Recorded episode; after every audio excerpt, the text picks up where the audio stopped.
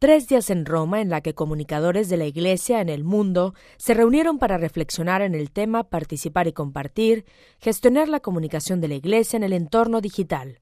Se trata del décimo seminario profesional para las oficinas de comunicación de la Iglesia, organizado por la Facultad de Comunicación de la Pontificia Universidad de la Santa Cruz.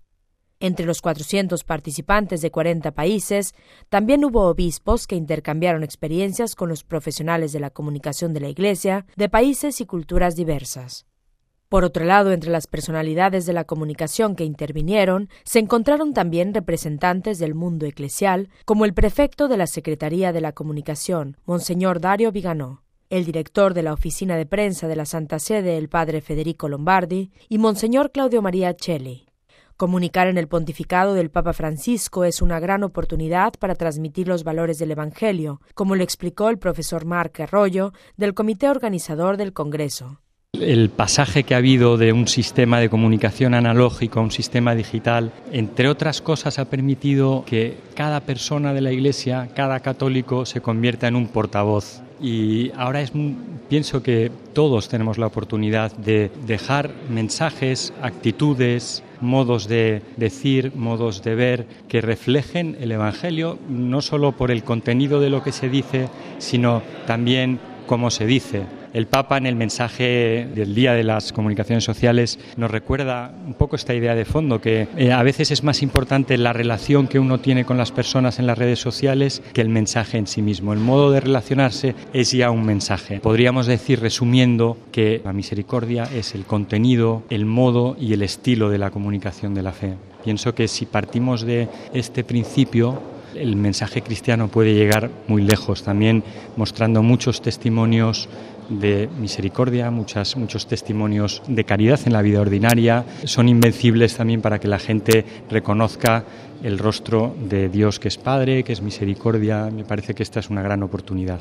Yo creo que, por un lado, el, el, Papa nos da un ejemplo extraordinario de cercanía, de simpatía, de estar cerca de los más necesitados y, en el fondo, de estar cerca de todos. Y bueno, yo diría que ese es el, principal mensaje y el principal ejemplo. También diría que tenemos que aprovechar el momento actual en el que el Espíritu Santo nos ha regalado en la Iglesia un Papa que conecta muy bien con la gente.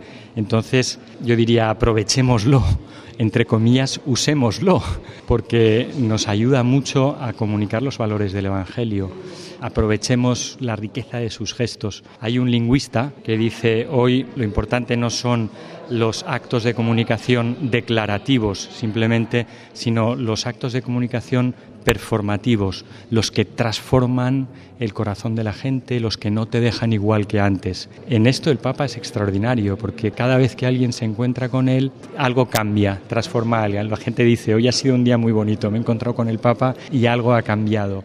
Ojalá cada uno de nosotros, poniendo un poco de cariño en cada acto comunicativo, consigamos iluminar un poquito o hacer ver el rostro amable de la Iglesia, el rostro amable de Jesucristo, yo creo que el ejemplo también que nos da continuamente el Papa es habla algunas veces de hacer sentir el calor de la Iglesia que es madre. Yo a veces digo lo que propone Francisco es un modelo casi materno de comunicación. Comunicar como comunicaría una madre te deja una huella muy profunda y aunque no le hagas caso al pasar de los años el ejemplo perdura y siempre se puede volver a él.